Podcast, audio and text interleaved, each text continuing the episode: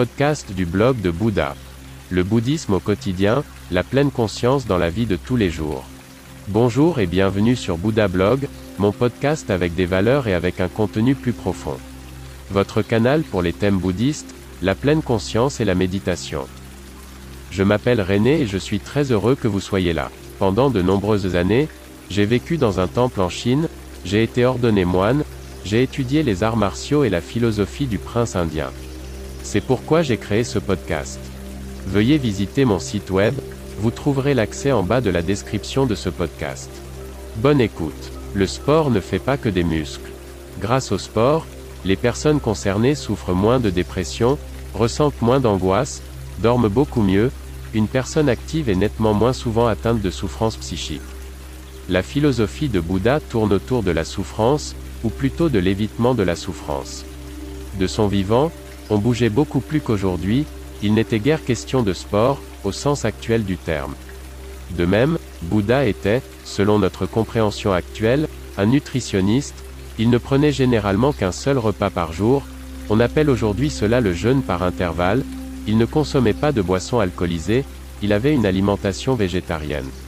Moi, avec mon blog bouddhiste, je considère que mon rôle est d'aider les gens dans leur vie quotidienne, de conseiller des choses, d'expliquer l'enseignement de Bouddha.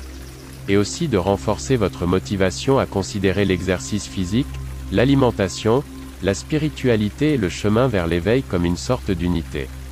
Pour devenir meilleur en sport, vous devez savoir ce que votre corps peut faire, comment vous vous sentez avec et sans exercice, quel est le bon niveau de sport pour vous, et surtout quels exercices vous font du bien. On ne devrait pas le croire, mais même le yoga permet de développer la musculature, de renforcer le corps, c'est pourquoi je recommande le yoga à vraiment tout le monde, aux jeunes comme aux moins jeunes, aux personnes en bonne santé comme aux malades. Pour ma part, je fais mes étirements au moins 30 minutes par jour, sans ce programme, je ne me sens pas bien aujourd'hui. Qu'est-ce qui vous empêche de faire du sport? Si vous avez besoin d'aide pour commencer, vous devriez soit vous adresser à votre caisse de maladie, il existe d'excellents programmes pour les débutants, soit chercher un club qui couvre vos besoins. J'aimerais vous encourager à commencer dès maintenant votre entraînement physique ou, si vous êtes déjà un sportif assidu, à continuer à bouger. Plus vous travaillez activement à votre bien-être, plus le palais de la pensée peut organiser le voyage vers l'illumination, car tout est séparé, mais aussi une unité.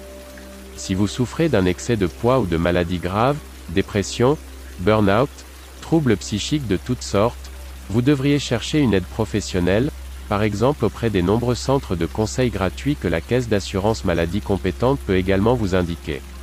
Pour surmonter les angoisses, il ne faut pas seulement que l'esprit soit de la partie, non, le corps doit également être impliqué de manière décente. Le bien-être doit être considéré dans sa globalité, les Romains de l'Antiquité avaient déjà résumé la chose en ces termes, un esprit sain ne peut habiter qu'un corps sain. Le chemin est, comme toujours, le but le plus important.